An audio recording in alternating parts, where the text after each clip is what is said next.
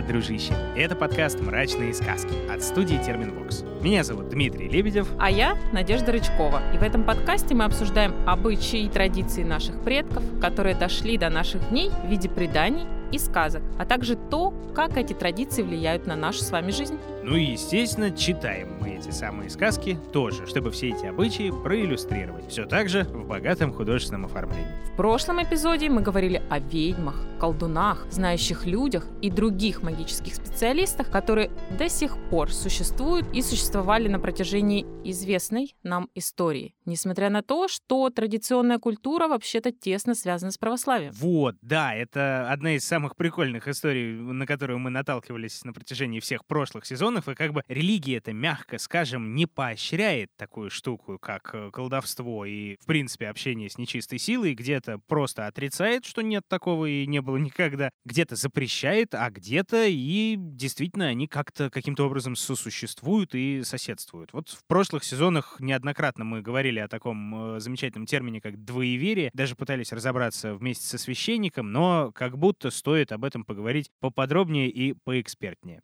обычно любят разделять православное и языческое в народной культуре. Но исследователи не любят термин языческое, потому что его использовала церковь для того, чтобы противопоставить правильные христианские представления и неправильные, угу. называя их языческими. И получается, что все языческое — это неправильное. Но Исследователи, конечно, так не считают. А в XVIII веке появилось еще одно слово — суеверие, которое мы до сих пор встречаем в СМИ и сами часто используем. И опять же, оно обозначало обряды, приметы, запреты дремучих и необразованных людей. Естественно. Но тут нужно сказать, что желание поделить культуру на христианскую составляющую и языческую или мифологическую, так именно предпочитают говорить исследователи. Так правильнее, да. Да, так правильно. Было всегда, но сделать это невозможно.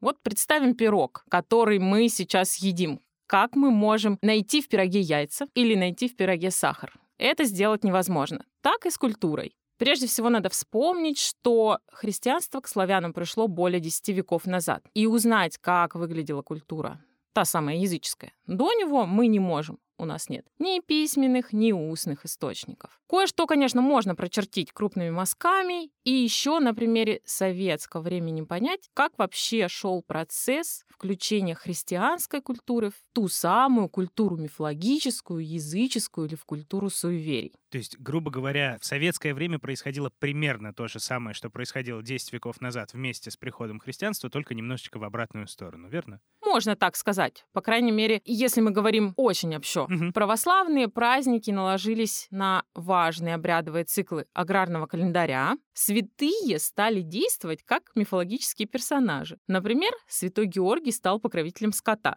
Ну, такие, демоны небольшие. В общем, также поступали и советские власти. Сначала они пытались внедрить красные обряды, затем вообще отказались от всех праздников, а потом приспособили имеющиеся, но очистили их от религиозного содержания. Угу. И, например, Масленица, которая, по сути, религиозный праздник, стали называть проводами русской зимы. Хотя до этого она, в общем-то, была далеко не христианским праздником, и примерно то же самое происходило и 10 веков назад, ну или э, чуть попозже. С Масленицей вообще все сложно. Мы даже не знаем, какой она была до того, как она стала Масленицей. Поэтому мы не будем отделять одно от другого, а посмотрим на то, как религия проживается в деревенском сообществе. Мне кажется, стоит начать с фигуры священника. Угу. Начнем сначала, да, как водится. По народным представлениям, он был посредником между человеком и Богом, соответственно, существовал между двумя мирами, миром этим и миром тем высоким, а значит даже представлял опасность для обычных людей. Существовала такая примета, если ты идешь куда-то, задумал пойти на дело и встречаешь священника, то тебя постигнет неудача. Можно, конечно, подержаться за пуговицу, но вряд ли тебя это спасет. Лучше вернуться домой и попробовать заново. На дело любое, не то, что там плохое, встретил священника и как-то уже и не по-христиански. Прям на любое. Нет, на любое. Ну вот задумал ты пойти, не знаю, в магазин, купить телевизор. Придешь в магазин,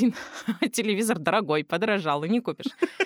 Это, в общем, кого угодно сейчас можно встретить. Не только священника, примет такая, да. Да, но в то же время, конечно же, священник был и сильным специалистом, и, можно даже сказать, приравнивался к другим магическим специалистам, вроде бабок, колдунов. Без него, например, не начинали сиев. Или с ним ходили по полям крестным ходом, если была засуха, собирали большое количество народу, иконы, брали священника и шли в поля. Значит, этот молебен должен был вызвать дождь. Ну, в общем-то, раньше и без священника таким образом люди ходили в поля и вызывали дождь, но как только он появился и стал связывать Бога и людей, эта функция перешла к нему. Ну, то есть он как магический специалист, просто другой магической школы, скажем, кощунственно, да. Да, ну, можно так сказать. А в XIX веке было записано множество свидетельств, как во время весенних праздников жители деревни катают священников по засеянным полям. Например, в Рязанской губернии бабы катали попа по земле, чтобы лен родился, и приговаривали, каков попук, таков и ленок. В Калужской губернии служили молебен в ржаном поле, а после женщины опять катали дьяконов и дьячков, чтобы снопы были такие же высокие и тяжелые, как дьяки. В общем-то... Любопытно. А что говорили на этот счет сами дьяки и попы? Насколько им это нравилось? Кто-то пытался сопротивляться и даже писали архиерею. И архиерей пытался воздействовать на народ. Принуждение вообще встречалось в традиционной культуре. Если священник не выполнял того, что требовал от него народ, он рисковал остаться без поддержки. Угу. Чаще всего ведь на селе священников кормила его паства. Приход, да. Да, поэтому тут приходилось смиряться. И, например, еще священников принуждали соблюдать и другие обряды. Например, на Пасху. На русском севере всю пасхальную неделю священник ходил по домам из дома в дом и служил молебен. Ну и, конечно, праздник великий надо угостить. И угощали не только едой, но и спиртными напитками. В итоге к последнему дому священник добирался слегка, иногда и не слегка, выпившим. Однако деревенские жители не жаловались, потому что в праздничное время должно быть праздничное антиповедение. Вот если священник был выпившим на крещении, причастии, венчании. Это, конечно, считалось большим грехом, и крестьяне жаловались архиерею. А если священник участвовал в тех обрядах, которые предполагали такой разгул, то тогда он становился своим.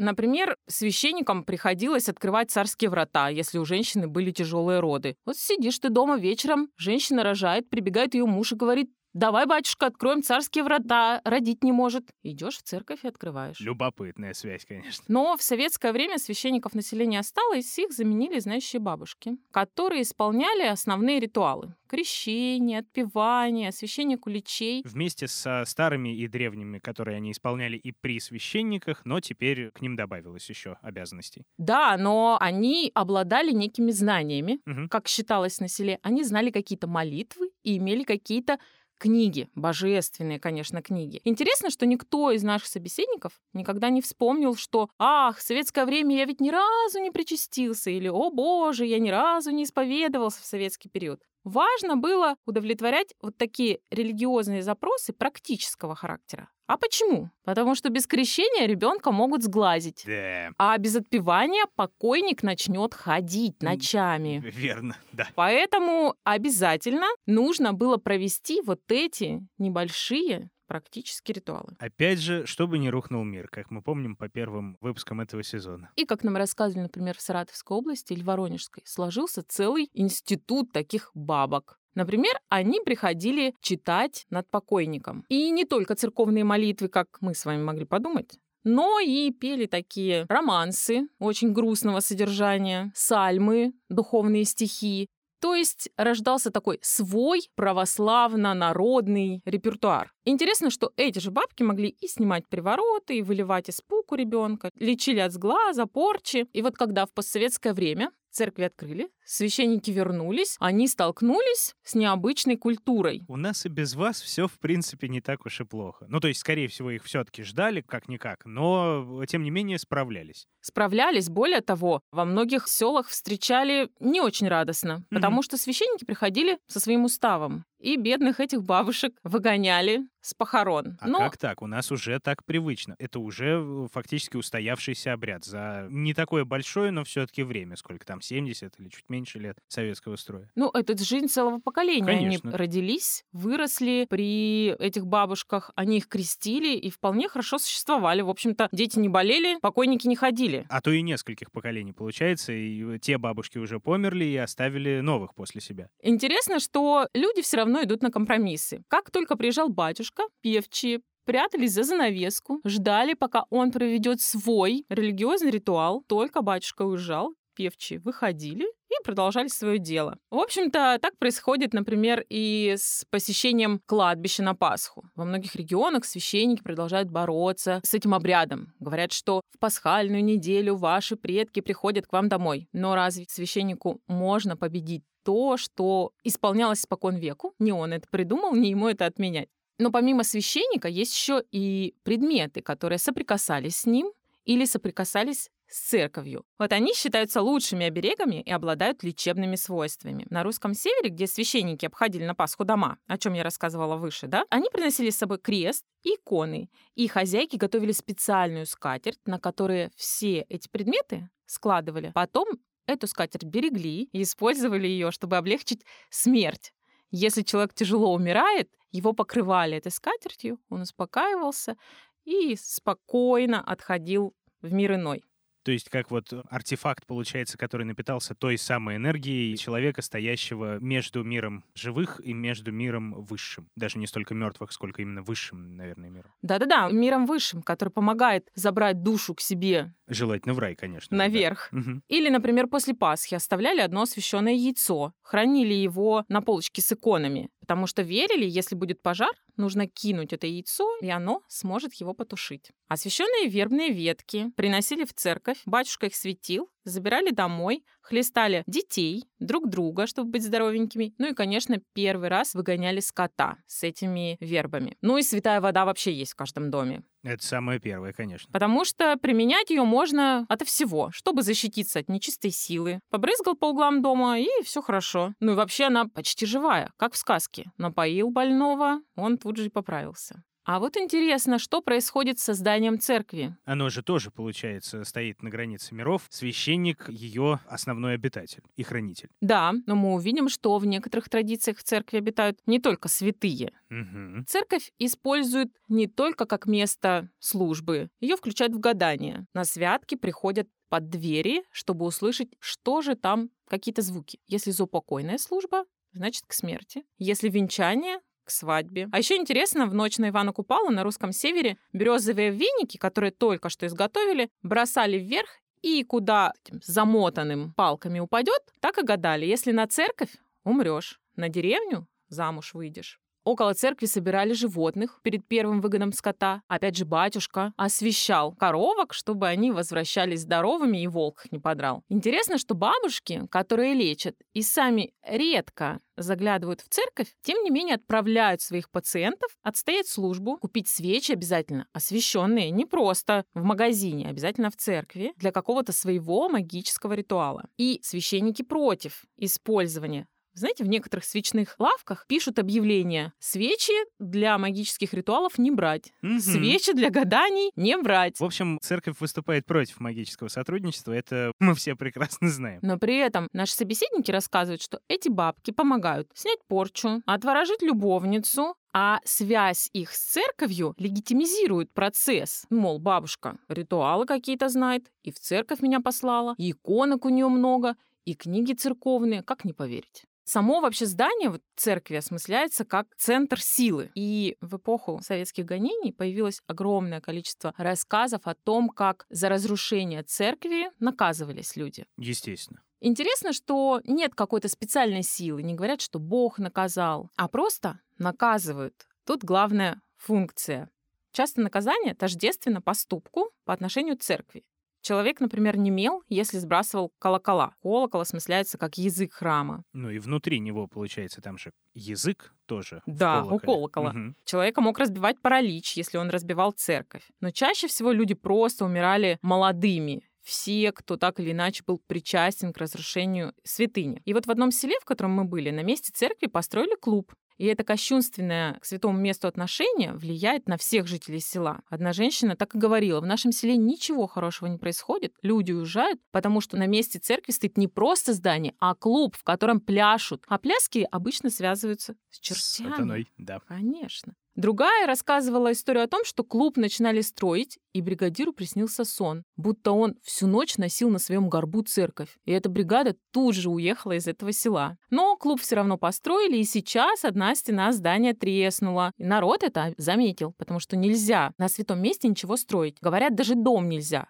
Люди в нем умирать будут. Интересно, что эти рассказы живут не только в сельской среде. Многие так думают. И горожане тоже активно пользуются ими. Например, я много лет изучаю общину Страстного монастыря на Пушкинской площади в Москве, где до 1937 года стоял Страстной монастырь. И женщины, которые туда ходят, рассказывали, как одна из девушек посмеялась над православными, потому что они ходят крестным ходом в центре Москвы, и тут же у нее ноги отнялись. Сама ходить не может. Вот так вот. Или чиновник, который не хотел подписывать документы за возрождение Страстного монастыря. Потом жители увидели его в телевизоре его обвинили в изнасиловании. Как он посмеялся над ними, так и все люди над ним посмеялись. Ну, тот, будем честны, не только какая-то сила приложила к этому руку, тот и он сам, в общем-то, наплашал. Осуждаем. Вообще отношения с Богом, вот судя из этих историй, да, мыслятся абсолютно простыми связями. Если человек нарушает запрет, он обязательно наказан. Как, собственно, и в традиционной истории со всей нечистью, да, со всеми обитателями самыми разными. Не соблюдаешь тот или иной порядок и получаешь за это должное возмездие от всех, от кого угодно. Абсолютно. Например, людей могут наказывать даже праздники. Обычно их называют грозными или карательными. И вот церковная идея не работать в праздничные дни предполагает, что мы все пойдем в храм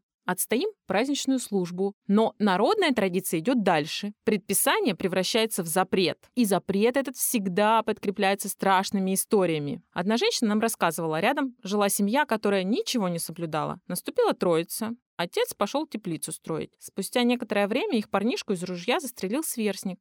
Ну, просто случайно, во время игры. Говорят, мать сутками выла по мальчику. А соседи, конечно, сделали вывод, что это наказание за работу в день, когда работать не положено. Собственно, во многом поэтому тоже было такое богоборческое настроение у советского строя, потому что работать можно, в общем-то, всегда. Но вот такая получается история. Церковь как место, как какая-то, не знаю, обитель вместилище святости и защищающая от э, всякого страшного нечистого. И священник, который очень редко на самом деле в сказках и в фольклоре предстает таким же, как и церковь, например. Потому что частенько в народных сказках поп, ну, само по себе то, что он не священник и не батюшка, а именно поп, такое более уничижительное обращение, он предстает гораздо более отрицательным персонажем или же поднимается на смех, что даже, по-моему, чаще происходит. Ну, среди исследователей есть мнение, что такие сказки, их действительно много, и хороших сказок о попах найти невозможно. Рассказывали во время святок. Тогда, когда антиповедение и вот эти странные веселые рассказы были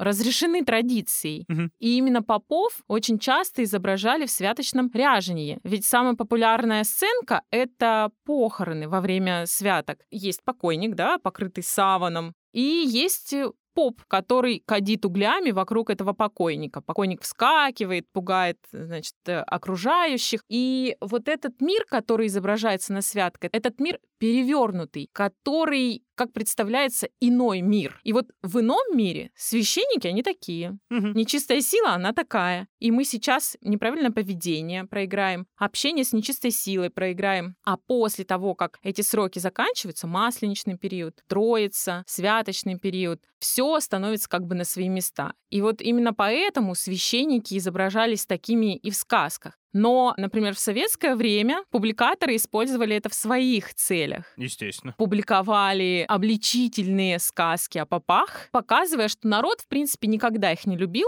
и мы правильно делаем, что боремся с религией. Хотя, Вот такой деле, вот парадокс. Да, смысл получается другой. Сказка у нас будет тоже не то чтобы о попе, потому что по большей части мы вот поискали, и мрачную сказку о попах так и не нашли. Они в основном более похабные и эротические. Это в каком-нибудь другом подкасте, наверное, мы будем читать. А Пишите в комментариях, если нужно. А в этой вот сказке, которая будет там, главную позицию занимает церковь. При всем при этом она выглядит довольно любопытно. Это тоже обсудим ближе к концу. Ну а теперь к сказке.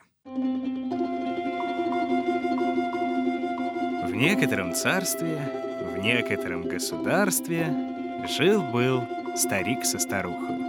У них была дочь, Маруся. В их деревне был обычай справлять праздник Андрея Первозванного. Соберутся девки в одну избу, напекут пампушек и гуляют целую неделю, а то и больше. Вот дождались этого праздника, собрались девки, напекли, наварили что надо. Вечером пришли парубки с сопелкою, принесли вина, и началась пляска. Гульба, дым коромыслом. Все девки хорошо пляшут, а Маруся лучше всех. Немного погодя, входит в избу такой молодец, что напади. Кровь с молоком, одет богато, чисто. Здравствуйте, красные девицы. Какой хороший. Здравствуй, добрый молодец. Как гулянье вам? Э, милости просим гулять к нам. Ты смотри, хорош, хорош. Сейчас вынул он кошель полон золота. Послал за вином, за орехами, пряниками. Разом все готово. Начал угощать и девок, и ребят. Всех отделил. Как пошел плясать, любо-дорого посмотреть. А больше всех полюбилась ему Маруся. Так к ней пристает. Вот наступило время по домам расходиться. И молодец этот тоже собрался. «А, Маруся, а поди проводи меня. Вышла она провожать его за изгородь. Он ей говорит. А, Маруся, сердце, хочешь ли, я тебя замуж возьму? Ну, коли бы взял, я бы с радостью пошла. Да ты от Коля? Да, там. А, у купца живу одного, за приказчика. Попрощались они и пошли всякий своей дорогою. Воротилась Маруся домой, а там ее мать поджидает. Ну, э, хорошо ли погуляла, дочка?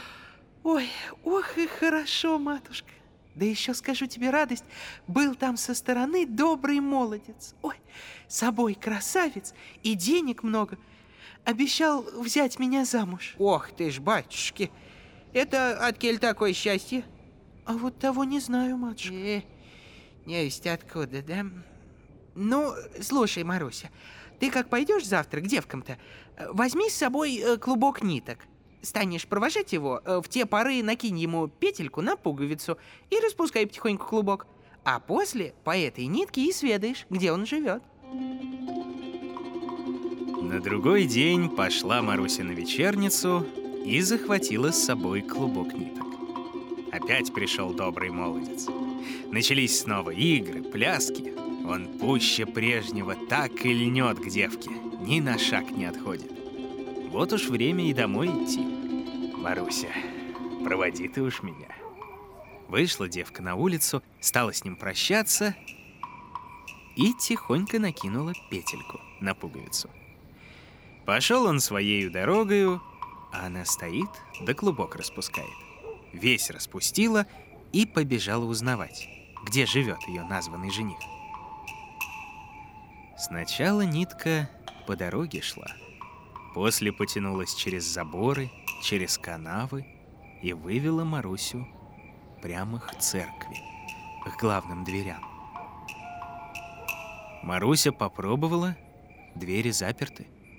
Пошла кругом церкви, отыскала лестницу, подставила к окну и полезла посмотреть, что там деется. Влезла, глянула. Гроб стоит посреди церкви. Мертвое тело там тогда ночевало. А названный жених ее стоит у гроба того, да у покойника ест. Хотела было Маруся соскочить потихоньку с лестницы, да с испугу не остереглась и стукнула. Бежит домой, себя не помнит. Все ей погоня чудится. Еле жива прибежала. Поутру мать ее спрашивает. Ну что ж, Маруся, э, видела того молодца? Видела, матушка. А что видела, того не рассказывает. Страшно.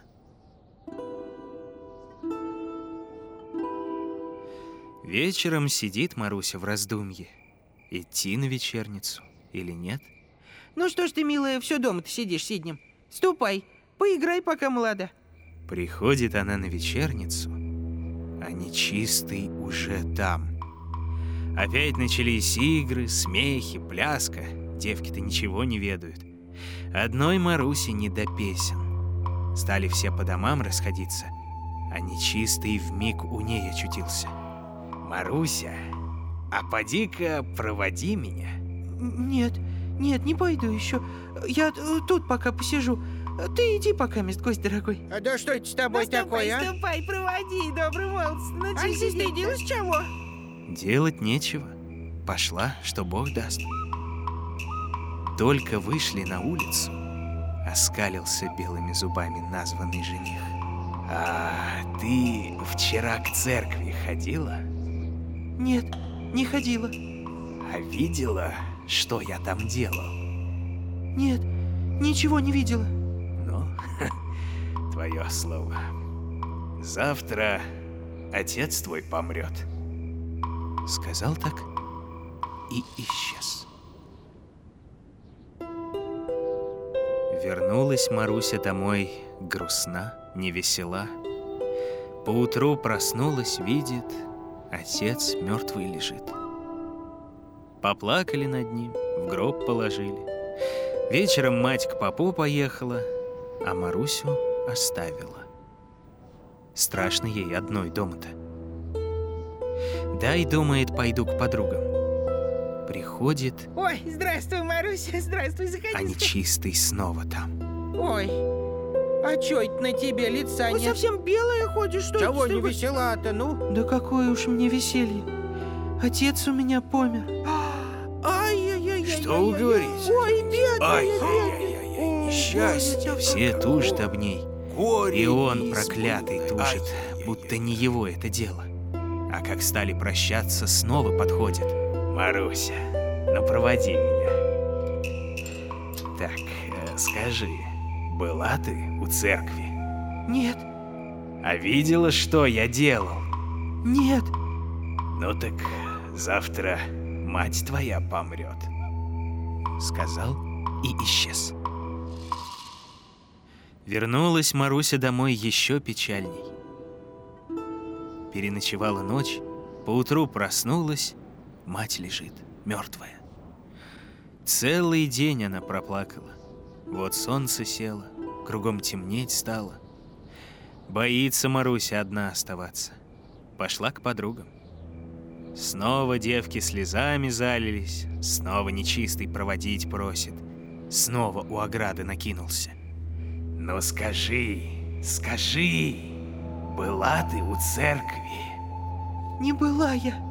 а видела, что я делал? Да что же ты хочешь от меня? Нет, не видел я ничего. Ай, Маруся. Стало быть, завтра в вечеру сама помрешь. Переночевала Маруся с подругами, поутру встала и думает, что ж ей делать. Вспомнила, что есть у ней бабка, старая-престарая, уж ослепла от долгих лет. Думает, пойду к ней, посоветуюсь. Здравствуй, бабушка. Ай, здравствуй, внучка. Эй, как Бог милует, что отец с матерью. Так ведь... Так ведь... Померли, бабушка. И рассказала ей Маруся все, что с нею случилось.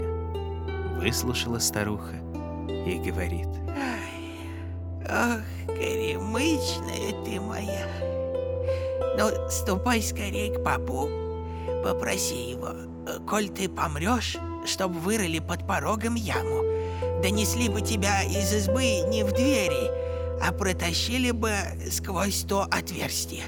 Да еще попроси, чтобы похоронили тебя на перекрестке, э, там, где две дороги пересекаются. Пришла Маруся к попу, слезно заплакала и упросила его сделать все так, как бабушка научила.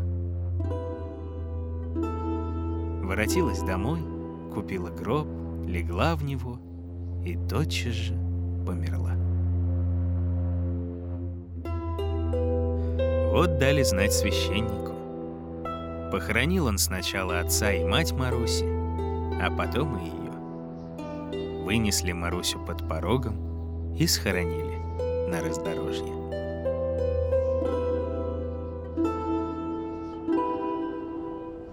А в скором времени случилось одному боярскому сыну проезжать мимо Марусиной могилы. Смотрит, а на той могиле растет чудный цветок какого он никогда не видел. Фролка! Фролка, поди, э, вырой мне тот цветок с корнем. Привезем домой и посадим в горшок. Пусть у нас цветет. Вырыл слуга цветок, привез его барич домой, посадил в муравленный горшок и поставил на окно. Начал цветок расти, красоваться. Да вот как-то раз слуге не поспалось ночью. Смотрит он на окно и видит, чудо совершилось. Цветок вдруг зашатался, упал с ветки на земь и обратился красной девицей. Цветок был хорош, а девица и того лучше. Пошла она по комнатам, достала себе разных напитков и кушаньев, напилась, наелась, ударилась об пол и сделалась по-прежнему цветком. Поднялась тогда на окно и села на веточку. На другой день рассказал слуга Баричу, какое чудо ему в ночи привиделось. Эй, братец, ну что ж ты меня не разбудил? Ну ничего, нынешнюю ночь станем вдвоем караулить. Пришла ночь, они не спят, дожидаются. Ровно в 12 часов цветок начал шевелиться, с места на место перелетать, а после упал на земь, и явилась красная девица достал себе напитков и кушаньев и сел ужинать. Тут Барич выбежал, схватил ее за белые руки и повел в свою горницу. Не может вдоволь на нее насмотреться, на красоту ее наглядеться. На утро говорит отцу матери, мол, невесту себе нашел, просит дозволения жениться. Родители позволили. И только Маруся говорит ему — Пойду я за тебя, барич. Но только с тем уговором, чтобы четыре года в церковь не ходить. Вот обвенчались, живут себе год и два, сына уж прижили. А вот как-то один раз наехали к ним гости. Подгуляли, выпили и стали хвалиться своими женами. У того хороша, у другого еще лучше. Тут и хозяин слово взял. «Ну, вы как хотите, гости дорогие, а лучше моей жены во всем свете нету. Это, это верно, хорошо, да. хорошо, слов Жаль только, это, не крещенная она у тебя. Это как-то не крещенная? Ну, посуди сам, друг.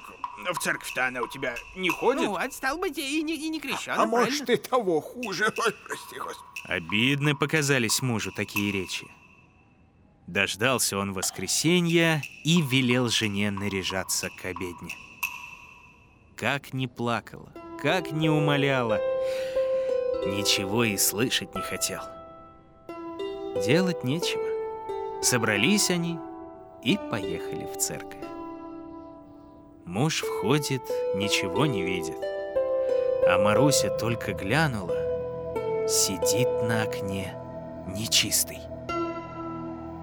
В миг к ней слетел и говорит на самое ухо. Так вот ты она где. Ну давай, вспомни-ка старое. Оставь меня, оставь, окаянный, оставь, пожалей.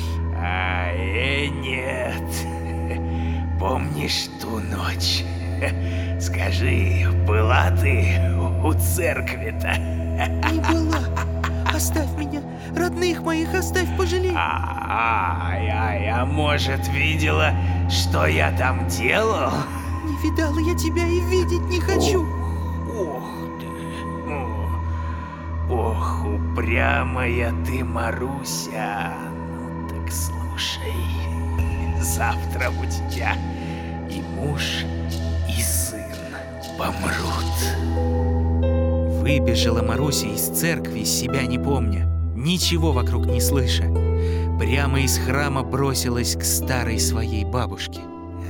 Ай, девонька ты моя, вот, вот, возьми. В ентом пузырьке вода святая, а вот в ентом вода живущая. А теперь слушай внимательно, что делать тебе надобно. На другой день померли у Маруси и муж, и сын. А нечистый снова прилетел прямо к ней. Скажи, скажи, была ли ты у церкви, скажи.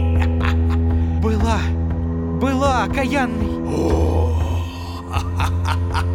А раз была, видела, что я там делал? А? Видела, мертвого жрал. Сказала так, да как плеснет на него святой водою. Он так прахом и рассыпался. После взбрызнула живущей водой мужа и сына, они тотчас ожили, и с той поры не знали ни горя, ни разлуки, а жили все вместе долго и счастливо.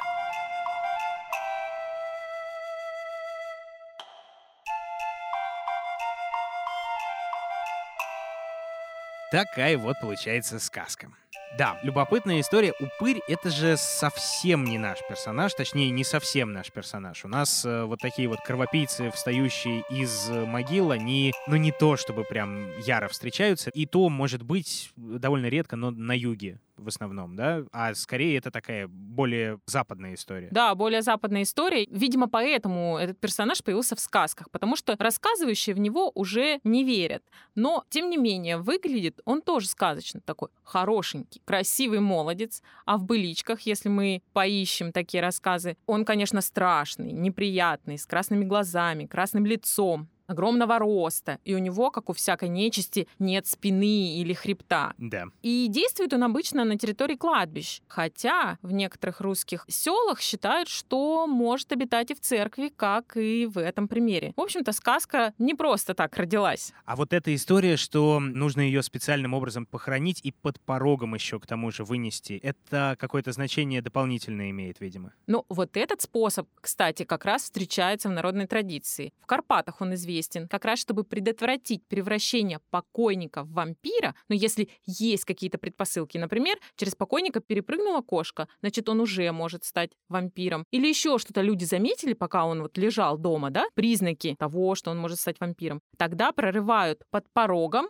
лаз и проносят именно таким образом, как это было описано в этой сказке. Любопытно. Еще занятная история, что здесь как раз то, о чем мы говорили вот э, до этого, действуют вместе и сосуществуют э, два магических специалиста, двух, простите меня, Христа ради, разных магических школ. Это и священник, и бабка старая слепая, и вот все, что она говорит, зная и опираясь на древнюю традицию, то священник, в общем, выполняет. Хотя, казалось бы, это ничего общего с православной традицией именно не имеет. Абсолютно все как в жизни. Да, прямо как в жизни. А вообще вот эта интересная история, мы буквально одним словом обмолвились про кто где обитает, и как бы священник, получается, один из немногих обитателей церкви, при том, что больше там никого, по идее, не должно быть. А вот у каждой нечисти так или иначе должен быть свой домик. Каждой твари, получается, да? Ну, то есть, понятное дело, там леший в лесу, водяной в воде и так далее, да? А в доме, ясное дело, у нас сидит... Домовой? Да, и не только домовой, кстати, потому что если разобраться, там еще очень много народу обитает наравне с людьми. Чем больше хозяйства получается, тем больше построек. А чем больше построек, тем больше товарищей всяких и обитателей. Но об этом мы поговорим уже, наверное, в следующем выпуске. Время у нас заканчивается, да. Подписывайтесь на «Мрачные сказки» на всех подкаст-площадках. Оставляйте отзывы, это правда нам поможет. И там же на площадках и на Ютубе вас ждут все вышедшие сказки. Целых четыре сезона. Их там уже больше ста штук. Ну и кроме того, строго рекомендуем подписаться на соцсети «Мрачных сказок». Вконтакте, в одной запрещенной и в Телеграм-канале. Новости, анонсы, дополнительные материалы и самые любопытные и вкусные. Ну и не забывайте переходить в соцсети студии Терминвокс, там тоже много всякого и интересного. И, конечно, пишите нам, о каких обычаях стоит еще поговорить в следующих выпусках. И какие сказки в связи с этим прочитать. Меня зовут Надежда Рычкова. А я Митя Лебедев. Ну а на сегодня все, дружище. Все.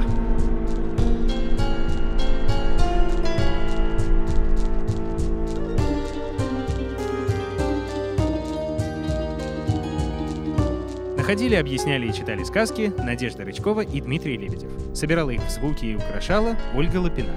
Писала завораживающую музыку Полина Бирюкова. Рисовала мрачные картинки Алена Христиана. А продюсировала все это Елизавета Лобанова.